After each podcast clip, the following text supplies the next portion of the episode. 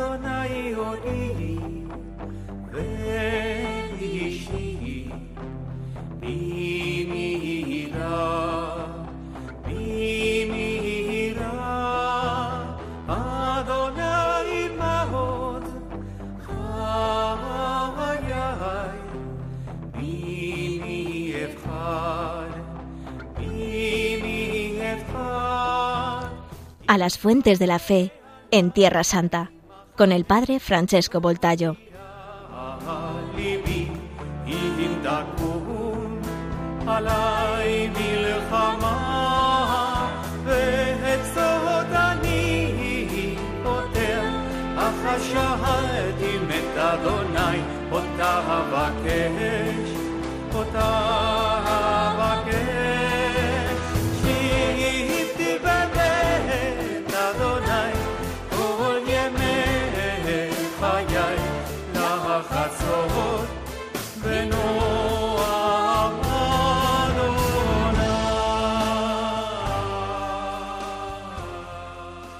Queridos amigos de Radio María España, eh, os saludo a todos desde Tierra Santa.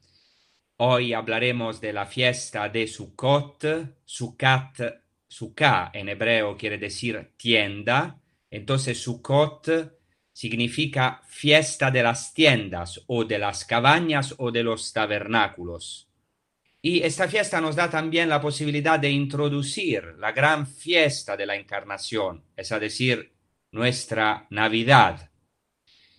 Por eso me alegro de poder tratar de esta fiesta exactamente al comienzo de este tiempo de Adviento, en esta también preparación a la Santa Navidad. Aquí quiero decir que no quiero instrumentalizar la riqueza de las fiestas judías ni presentar una teología de la sustitución que como católicos no podemos aceptar. La tradición judía es importante y rica por sí misma y no solamente referencia al cristianismo, pero es verdad también que Jesús cumple la liturgia judía, las escrituras antiguas, sin sustitución del pueblo elegido y siempre elegido y de, y de sus instituciones. La fiesta de Sukkot, la fiesta de las tiendas, se celebra el 15 del mes judío de Tishri, que cae normalmente en septiembre o octubre, y dura siete días, a los que se añade un octavo día de celebraciones. Sukkot entonces se celebra cinco días después del Yom Kippur de que ya he tratado la última vez. En tiempos de Jesús era una de las tres fiestas de peregrinación, entonces de las más importantes, porque tres eran las fiestas en las que todos los judíos debían peregrinar a Jerusalén, si tenían la posibilidad, claramente. Justamente Sukkot, la fiesta de las tiendas, la fiesta de Pascua, en hebreo Pesach, y la fiesta de Pentecostés, en hebreo Shavuot. Esta fiesta de Sukkot, la fiesta de las tiendas, era llamada simplemente la fiesta, porque era la solemnidad más importante, parece, al tiempo de Jesús, parece, dicen algunos, hasta más importante de la fiesta de Pascua. En esta fiesta de las tiendas, cada familia judía debe construir una tienda, en hebreo sukkah, una tienda al aire libre. Su techo debe ser de palmeras, de palmas, de manera que se pueda ver a las estrellas. ¿Por cuál razón? Porque Sukkot conmemora el paso del pueblo en el desierto y recuerda a cada judío que él es siempre un peregrino en esta tierra. Es siempre un homo viator, como se dice en latín, o sea, un hombre que es peregrino en esta vida. Por eso, la fiesta de Sukkot es un memorial. En esta fiesta cada judío debe recordar que fue peregrino en el desierto y que lo es todavía en esta vida, como cada uno de nosotros.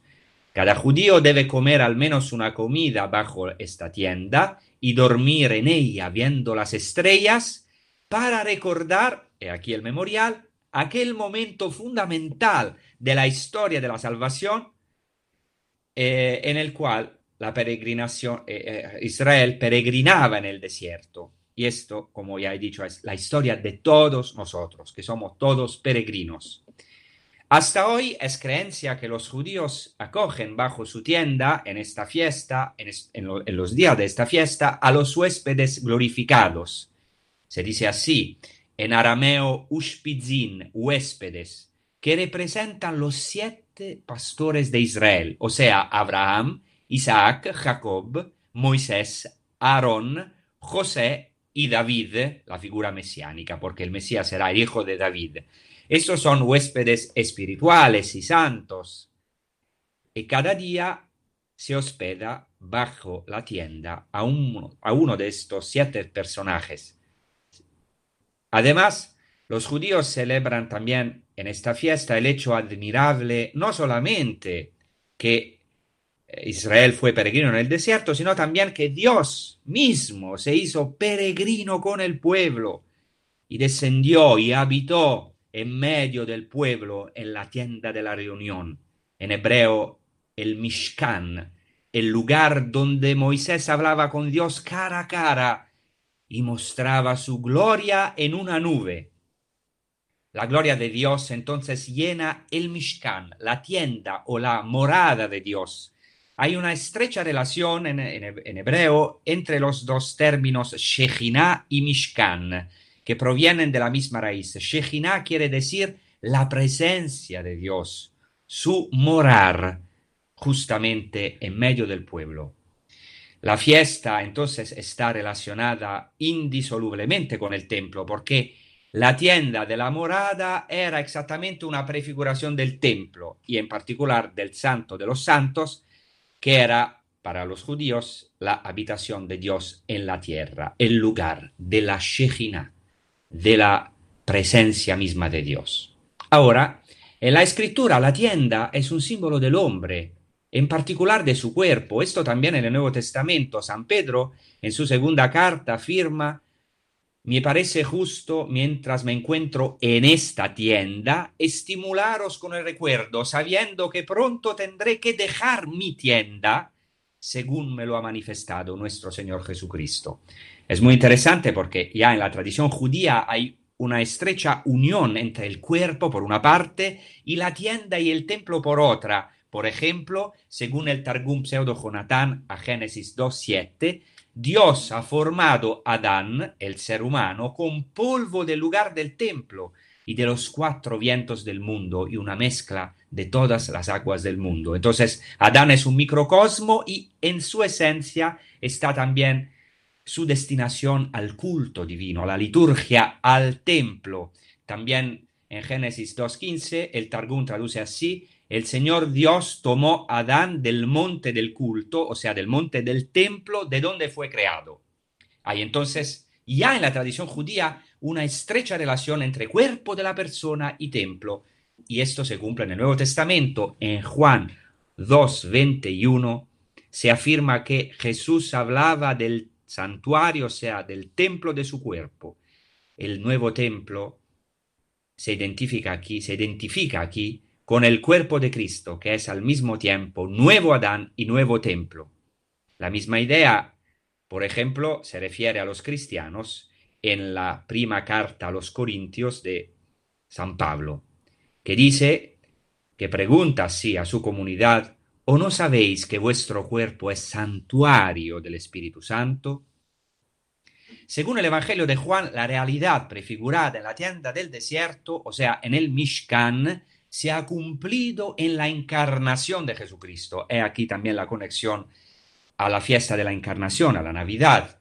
La palabra se hizo carne y puso su morada, en griego eskenosen, entre nosotros. Juan 1.14, el prólogo de Juan.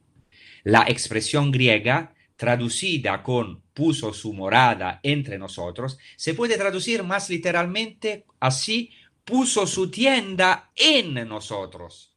Jesucristo es el Immanuel, en hebreo, o sea, el Dios con nosotros. Con nosotros está Dios, Emmanuel. La palabra de Dios, la plenitud de su presencia, su Shekhinah, no solo está entre nosotros, como cuando Dios habitaba en medio del campamento de Israel en el desierto, pero ahora, cosa admirable, el verbo de Dios está en nosotros, en el hombre, porque verdaderamente Dios se ha hecho hombre, nosotros hemos visto su gloria. La tienda de la morada sí está vinculada también a la nube de gloria que cubría al pueblo mientras éste caminaba en el desierto, las alas de Dios, la nube que cubría el pueblo de Israel. Son muchas las referencias bíblicas a este respecto, por ejemplo, en Éxodo 13, 21 y 22, se narra que Dios precedía al pueblo con una columna de, nube y luego se narra que esta nube de gloria desciende varias veces en la tienda de la morada, por ejemplo, en Éxodo 40. Dicho detalle es destacado en la lectura targúmica y rabínica. El Targum es la versión sinagogal de la escritura en arameo. En esta traducción se insertaban varias tradiciones midrashicas y entonces en una, en una de estas inserciones se habla de las siete nubes de gloria que acompañaban a Israel en el desierto. Es muy interesante porque San Pablo relaciona estas realidades con Jesucristo cuando declara en la primera carta a los Corintios 10, 1, 4, así, y cito, No quiero que ignoréis, hermanos, que nuestros padres estuvieron todos bajo la nube y todos atravesamos el mar y todos fueron bautizados en Moisés por la nube y el mar.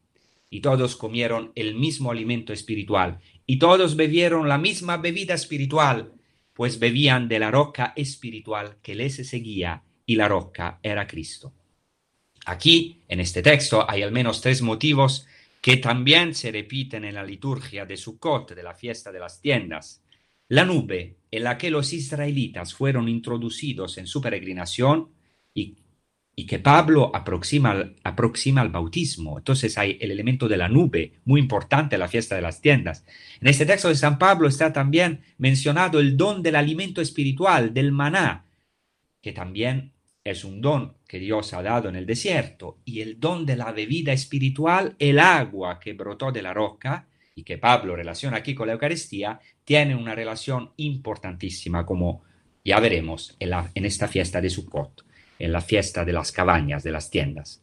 Pablo ve en la roca que acompañaba al pueblo al mismo Jesucristo, interpretando en sentido mesiánico un midrash oral, ya que nunca se menciona en el Antiguo Testamento una roca que acompañaba al pueblo en el desierto. Otro motivo fundamental de la celebración judía de Sukkot es la alegría. La fiesta de las tiendas es la fiesta de la alegría por excelencia. En primer lugar, porque es la fiesta de la cosecha de otoño, de la vendimia y de la recolección de las aceitunas, que constituye un motivo de alegría y permite también la luz, las aceitunas, porque el aceite era fundamental en eh, claramente en la antigüedad para tener luz Dicha alegría está ordenada por la Torah misma, por ejemplo, en el libro del Deuteronomio se ordena al pueblo de alegrarse en esta fiesta. Por eso los judíos denominan hasta hoy la fiesta de Sukkot el tiempo de nuestra alegría. En hebreo, Zeman Simchatenu, en los días de la fiesta. Todos los judíos están obligados, es decir, deben alegrarse. Dicha dimensión se realizó para los cristianos otra vez en Jesucristo, venido en la plenitud, en la plenitud de los tiempos, y que ha llenado a los creyentes en él de esta alegría mesiánica que se vivía en la fiesta de Sukkot. Los cristianos están llamados a vivir en una constante leticia, en una perpetua alegría del Espíritu, que es el gozo del Mesías. Ahora podemos hacer una pausa musical. Gracias.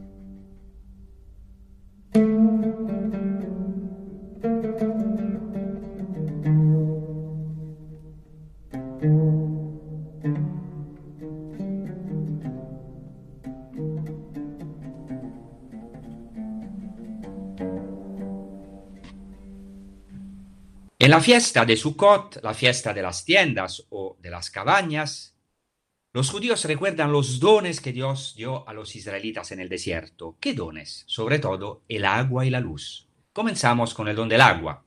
A la época del segundo templo, en el curso de los siete días de Sukkot se llevaba a cabo una magnífica procesión, una procesión solemne con cantos de alegría que comenzaba en la fuente del Gijón, que está situada bajo el templo y que es cercana a la piscina de Siloé. Cuidado a este detalle porque después lo vamos a retomar.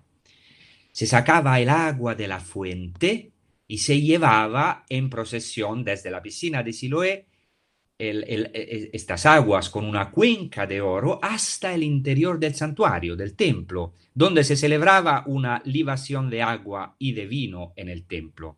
Esto es de gran interés para nosotros. Había dos agujeros bajo el altar del templo, uno para el vino, el otro para el agua, y se creía que dichos agujeros comunicaban con las aguas del abismo. Según la tradición judía, el templo era el centro, el ombligo del mundo, la conexión entre los abismos y las aguas terrestres, y también el puente entre la tierra y el cielo, y hasta la puerta del cielo. Por eso dicha procesión de agua era tan alegre que en el Talmud se afirma que quien no ha visto la Simchat Bet HaShoeva, es decir, la alegría del lugar de donde se sacan las aguas, no conoció alegría, no conoció Simcha en sus días. Claramente la procesión constituía un rito de propiciación para obtener las lluvias del año entrante y todavía Sukkot es muy importante hasta ahora porque es una fiesta llena de oraciones para obtener las aguas del cielo, o sea, las lluvias, porque claramente la Tierra Santa es una tierra muy árida y sin agua no se puede vivir. Según la tradición judía, el Mesías, como enviado de Dios, tenía que tener en su mano cuatro llaves. Es muy interesante este texto, pero no tengo tiempo ahora. Son cuatro llaves, entre las cuales la llave de la lluvia, del agua, la llave del, del, alimento celestial como el maná, la llave de la vida, de la resurrección. Y el Mesías, como ya había hecho Moisés en el desierto, según los judíos, tiene que dar el agua viva prometida por los profetas para los tiempos mesiánicos. Jesucristo, por tanto, en el gran día de la fiesta de Sukkot, en, en el medio de la fiesta de las tiendas, como nos refiere el Evangelio de Juan, se levanta en pie y grita. O sea, quiere decir en el lenguaje joánico que hace una revelación, grita. Y eso es su grito. Si alguno tiene sed, que venga a mí y beba el que cree en mí. Como dice la escritura, de su seno correrán ríos de agua viva. El evangelista especifica que Jesús se refiere al espíritu que iban a recibir los que creyeran en él, porque hay una estrecha relación entre el agua, entre las aguas y el espíritu. En una palabra, es como si Jesús dijera, yo soy la verdadera piscina yo soy la fuente de agua viva. Así Jesús manifiesta su profundidad divina en el, y el marco de la fiesta de Sukkot es pues de enorme importancia para comprender a fondo dicha revelación. Jesús no solo declara que es la verdadera fuente de agua viva, sino que también promete a los que creerán en Él, a nosotros, que se convertirán en una fuente para los otros. Nosotros estamos llamados a irrigar a los demás mediante la fuente que es, Cristo, especialmente en estos tiempos de desierto, de sufrimiento, especialmente eh, a causa de esta pandemia. Sukkot es también la fiesta de la luz. Y entonces tiene una relación con otra fiesta de que hablaré, que es la fiesta de Hanukkah, de la dedicación del templo. Y también eh, con el trasfondo de nuestras fiestas de la Navidad y de la Epifanía, porque que son las fiestas de la luz para nosotros. Dios, aparte de ser fuente de agua, fue también fuente de luz para el pueblo de Israel. ¿Por qué? Porque Él iluminó la oscura noche del desierto, la noche oscura. Todos tenemos noches oscuras en nuestra vida. Para celebrar el don de la luz por parte de Dios en el Éxodo, los judíos en el primer día de fiesta hacían en los tiempos de Jesús un rito relacionado con la luz y con el fuego. En el templo, en el patio de las mujeres se preparaban cuatro enormes braseros y para inflamar los braseros se utilizaba como mecha el tejido obtenido de los pantalones y de las cintas de las vestiduras sacerdotales que ya no se utilizaban. Estos enormes braseros iluminaban toda la esplanada del templo. Flavio Josefo, historiador, más importante historiador del tiempo de Jesús, eh, nos dice que la luz que emanaba de estos braseros era visible en toda Jerusalén e iluminaba cada casa. Y, precisamente, en el contexto de la fiesta de Sukkot, en Juan al capítulo octavo, hay otra revelación mesiánica importantísima y impresionante de Jesús que dice, yo soy la luz del mundo, el que me siga no caminará en la oscuridad, sino que tendrá la luz de la vida. Jesús en el momento más importante de la fiesta, se identifica con la luz, luz que durante la noche de la fiesta se encendía en el templo y que iluminaba toda Jerusalén, como he dicho. Jesucristo es el cumplimiento de la realidad también de la columna de fuego, que era una prefiguración de su gloria infinita. Si seguimos la lectura del Evangelio de Juan, podemos ver que precisamente en los días de la solemnidad de Sukkot, de las tiendas, Jesús sana al ciego de nacimiento, capítulo 9 de Juan. Y es muy interesante, ¿dónde lo manda a lavarse después de untar sus ojos con el barro? No por casualidad lo envía a la piscina de Siloé, que tenía una importancia fundamental, como he dicho, en los ritos de Sukkot. Dicha piscina es, entre otras cosas, una imagen del bautismo, claramente, y el ciego es enviado a la piscina de Siloé y volvió ya viendo, porque Jesús es la verdadera luz, la verdadera fuente. Por esto envía al ciego a la piscina de Siloé, que quiere decir Shiloah, el enviado. Entonces, hay muchas otras relaciones a Sukkot, pero eh, tengo que hablar hoy de varias cosas, entonces voy a seguir. Otro elemento capital de la fiesta de Sukkot, hasta hoy, hasta el día de hoy, son las así llamadas arbaminim, es decir, las cuatro especies de plantas que cada judío debe llevar en la mano durante la oración de la fiesta. Se trata de cuatro plantas, el mirto, la palma, muy importante, el cedro, también muy importante, el etrog y el sauce. Estas cuatro especies de plantas tienen un fuerte significado simbólico, pero los rabinos la explican de diferentes maneras, pero no puedo exponer todo ese significado aquí. Ahora quiero decir que cada día de Sukkot, con este ramillete de plantas en la mano, los judíos hacen todavía hoy solemnes procesiones en torno a la sinagoga y en la época del segundo templo, la procesión se desarrollaba girando siete veces en torno al altar del templo, agitando las palmas y cantando lo que se llama las Oshanot, o sea, el Osanna. El término Osanna quiere decir salva, te ruego, Señor. Oshana, sálvate luego. Y la invocación Osha, Oshana viene de la raíz Yasha en hebreo que significa salvar y de esta raíz derivan el término salvación en hebreo Yeshua y los nombres Josué Yeshua que quiere decir el Señor salva y Jesús Yeshua que quiere decir también el Señor salva, Dios salva. Y al presente los judíos durante la fiesta llevan siempre a la sinagoga este ramillete eh, de estas cuatro especies de plantas y cantan todavía el Osanna, la Soshanot. Em, claramente aquí hay una referencia al Salmo 118-25 que nosotros proclamamos en las laudes matutinas del domingo, en algunos domingos, donde se dice Oshana, o sea, da, Señor, la salvación, que en hebreo es Oshiana, o sea, venga, oh Señor, sálvanos. Y en los versículos siguientes serás así, bendito el que viene en el nombre del Señor. Es una frase muy famosa en hebreo, Baruch Beshem Adonai, bendito el que viene en el nombre del Señor.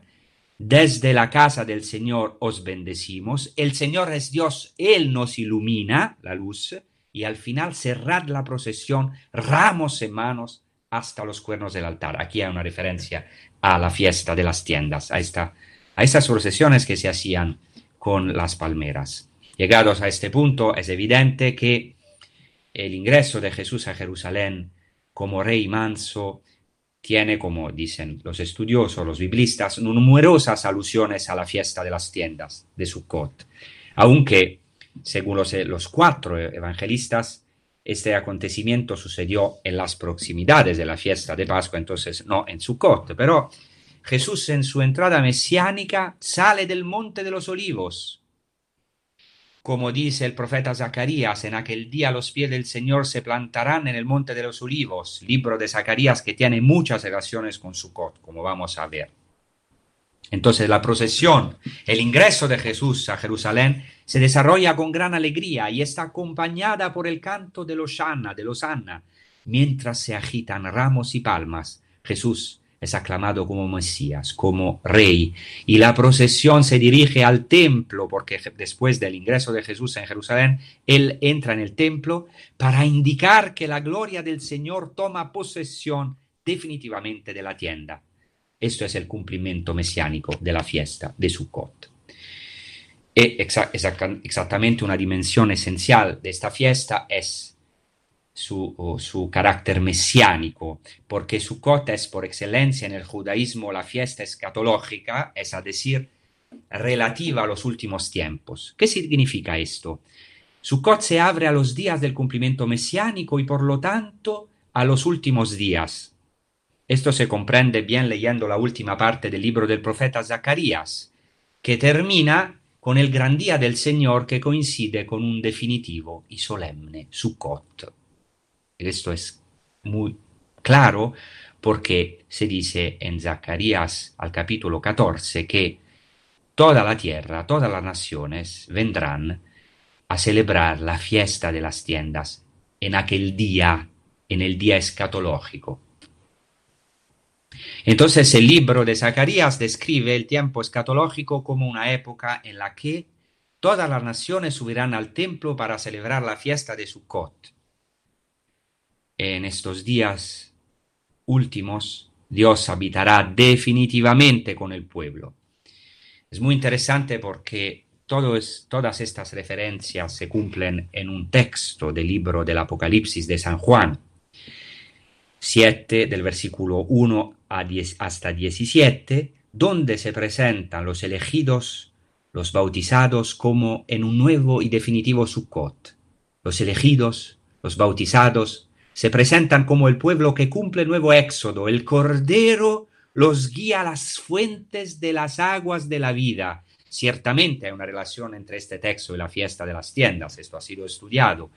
En Apocalipsis 7:9 Juan ve una muchedumbre inmensa que nadie podía contar, de toda nación, razas, pueblos y lenguas, de proveniencia universal. Y esta universalidad es un tema recurrente en la fiesta de las tiendas, según los, judíos.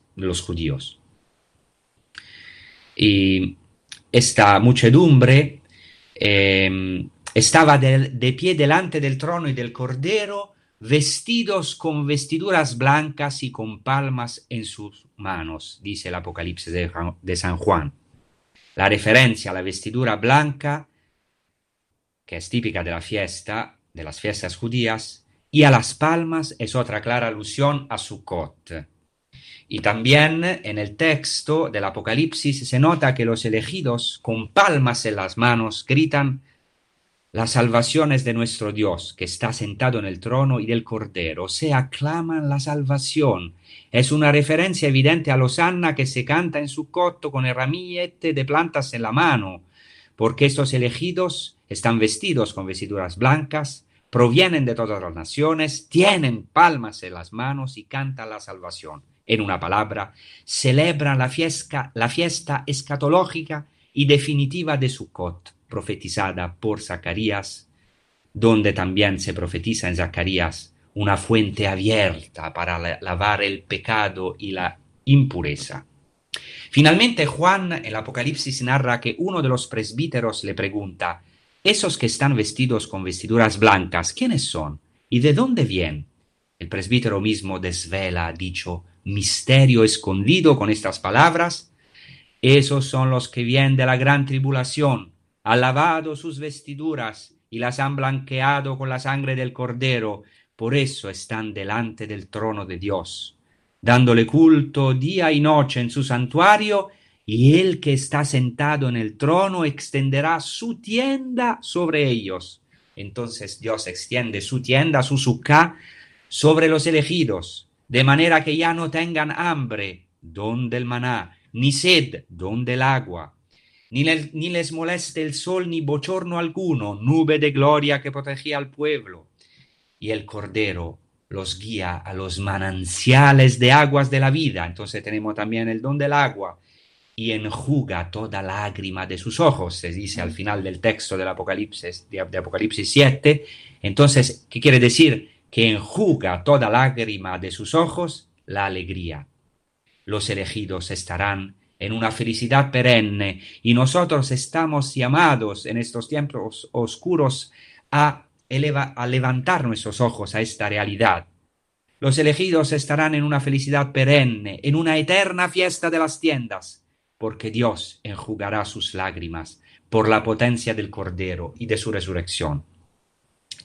Todos los elementos comunes a este texto y a Sukkot fueron tomados en la liturgia bautismal antigua. ¿Por qué? ¿Cuál es el problema? Muchos se preguntan por qué eh, las dos, dos, grandes fiestas judías como Pascua y Pentecostés pasaron a la liturgia cristiana, con toda su novedad del cumplimiento en Cristo, claramente, pero también con una cierta continuidad con el Antiguo Testamento, y por qué entonces la fiesta de las tiendas no pasó a los cristianos, el cardenal Danielú, gran estudioso de judaísmo y de los padres de la Iglesia, contestó que hay varios elementos de la fiesta de Sukkot que pasaron a la antigua liturgia bautismal. Entonces esta fiesta no desapareció, sino que está presente todavía en nuestra liturgia bautismal desde tiempos antiguos. Ahora hacemos otra pausa musical y después ya voy a dar las conclusiones. Gracias.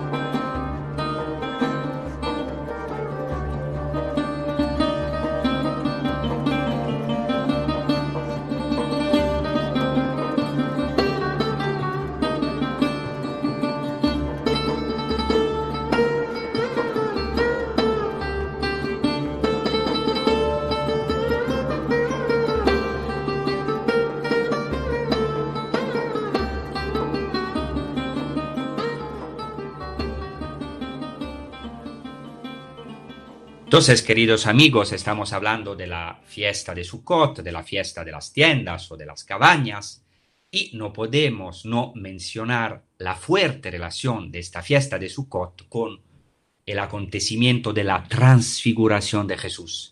También Joseph Ratzinger, el Papa Benedicto, ha puesto de relieve dicha relación.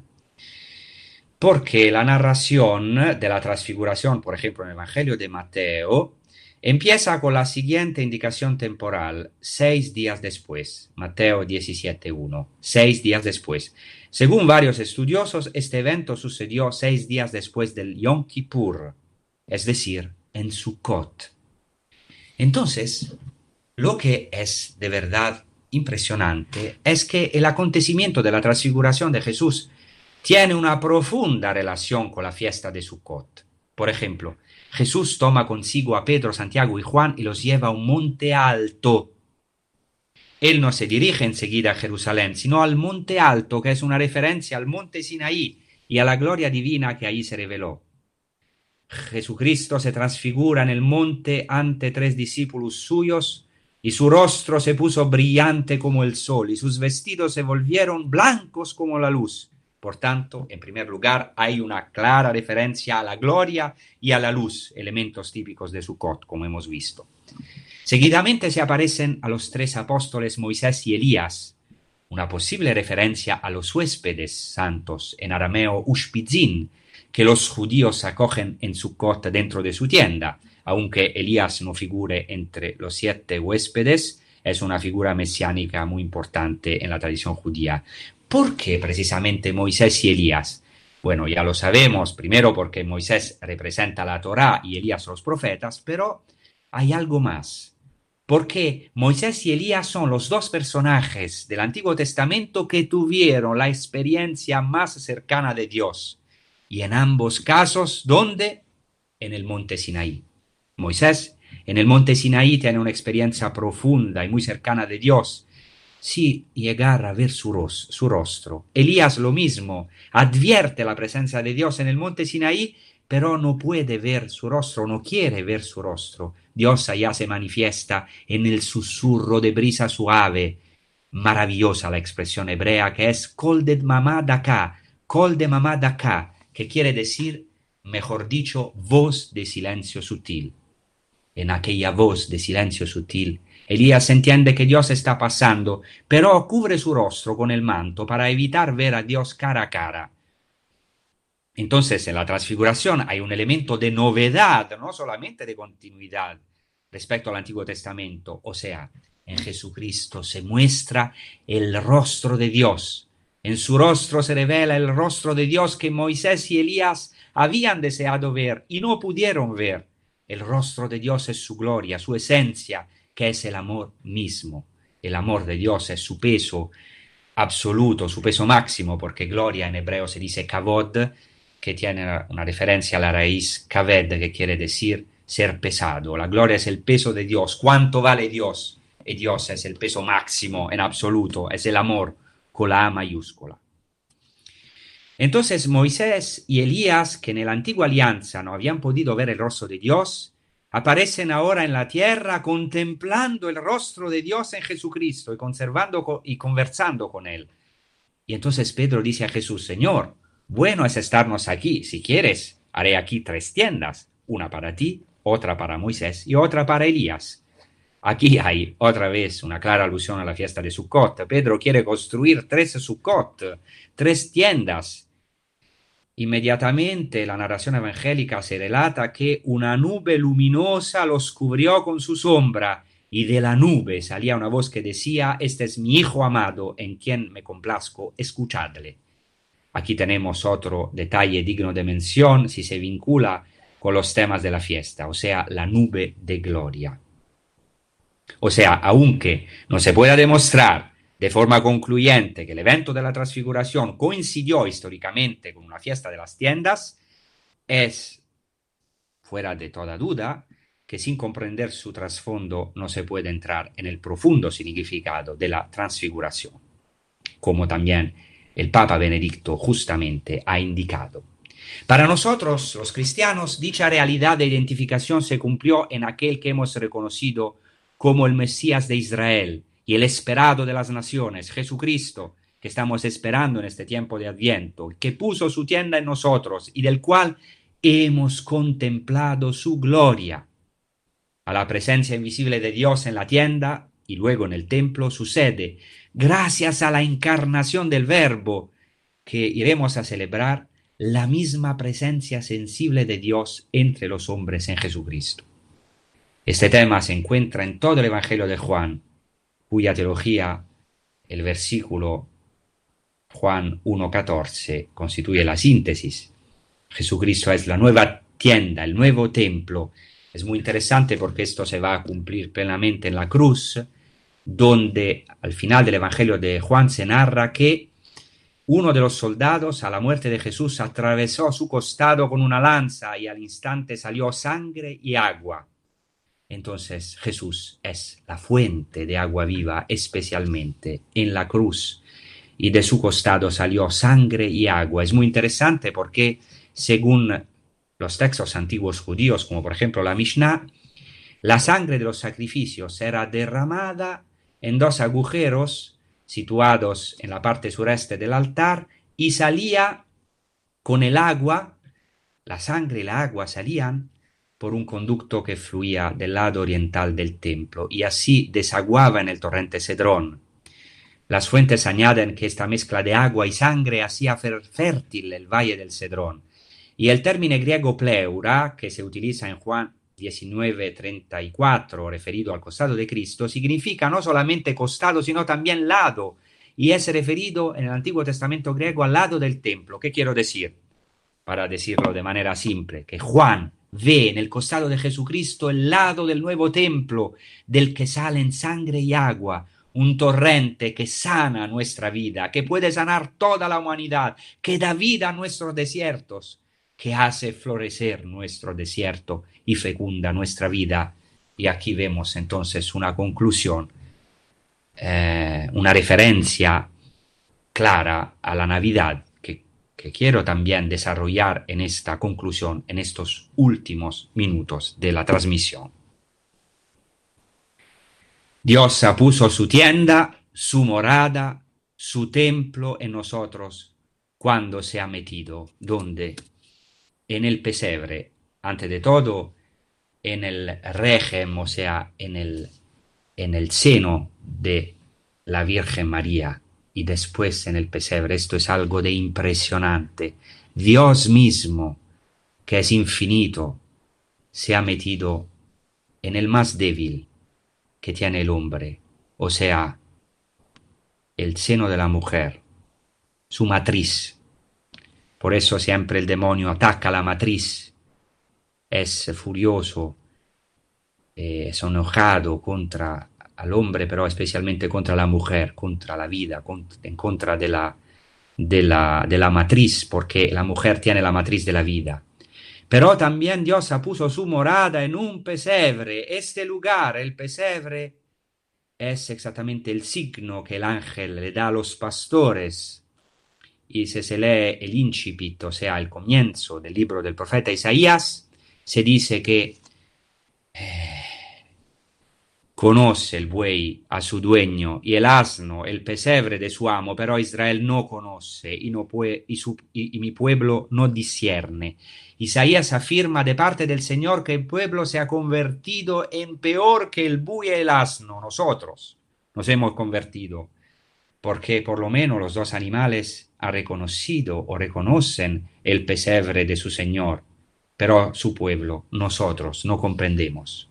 Pues bien, por aquel pueblo que es peor que el buey y el asno, y que en definitiva nos representa a todos nosotros, Dios mismo se pone en el pesebre para mirar al hombre desde abajo. Dios mismo en Jesucristo nos ha mirado desde abajo, desde el pesebre, y aquí precisamente, en un lugar donde comen los animales, contemplamos el rostro de Dios. Nos cruzamos, por así decir, con los ojos, con toda la ternura de Dios.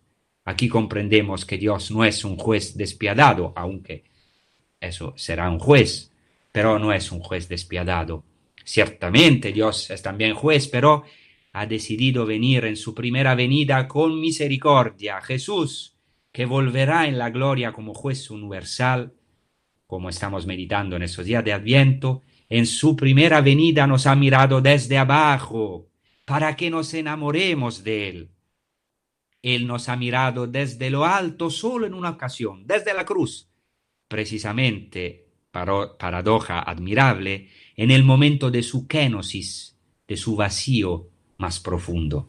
Solo desde la cruz, Jesucristo nos ha mirado desde lo alto, cuando nos daba su vida, su espíritu, su Santa Madre, en fin, todos sus dones y tesoros escondidos en su costado.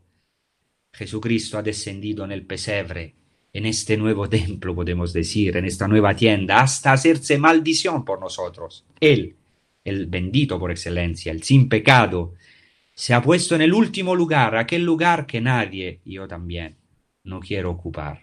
Y eso durante todo el curso de su vida, desde el pesebre hasta la cruz. El Hijo del Hombre no tiene donde reclinar la cabeza. Por eso, sin embargo, ha reclinado la cabeza allí donde nosotros, nosotros no sabíamos ponerla. Ha reposado allí donde no podemos reposar, es decir, en el pesebre y en la cruz. Y esto es un misterio maravilloso.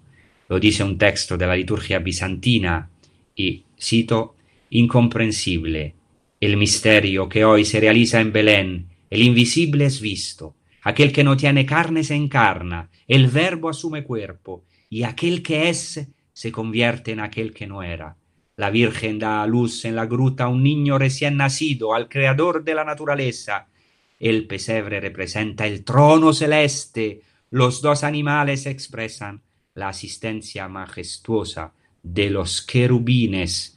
Y es de verdad muy interesante porque en la liturgia bizantina se ve a estos dos animales, el buey, el asno, como los dos querubines que estaban en el arca de la alianza. Es algo de verdad de impresionante.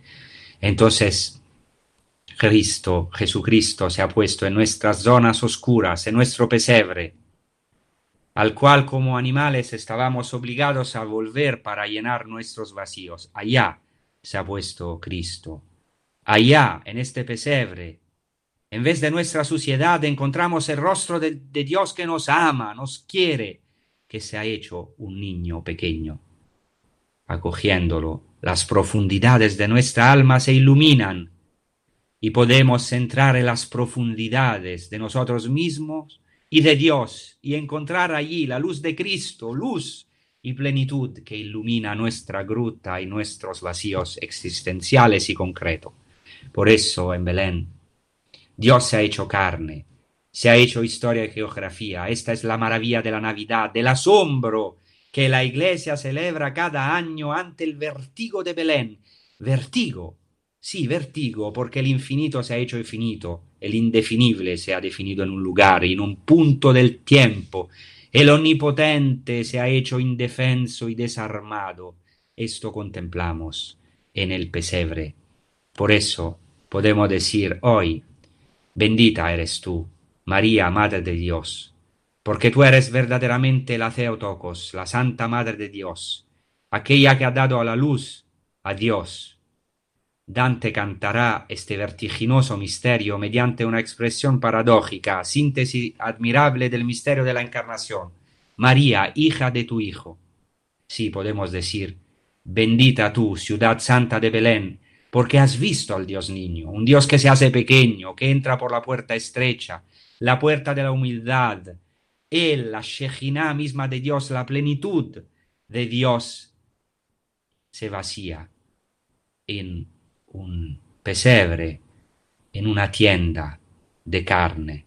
Así ahora Dios está oculto en una grota, como canta la liturgia bizantina de la Navidad con el gran poeta San Romano el Meloda, exclamando con asombro que él ha encontrado las delicias en un lugar oculto.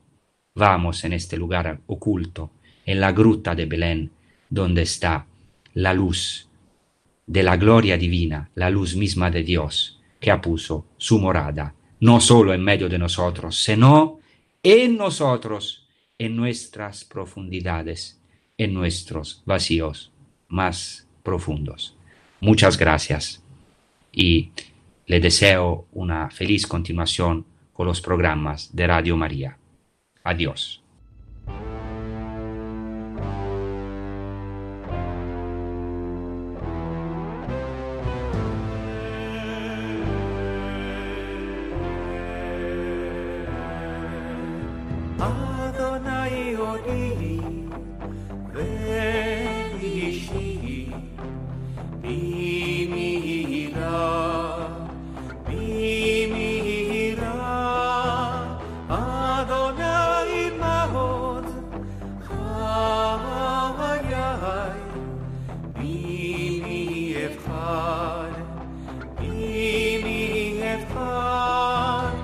Así finaliza en Radio María a las fuentes de la fe en Tierra Santa con el Padre Francesco Voltayo. אם תקום עלי מלחמה, ואת סוד אני פותר, אך השהדים את אדוני, אותה אבקש, אותה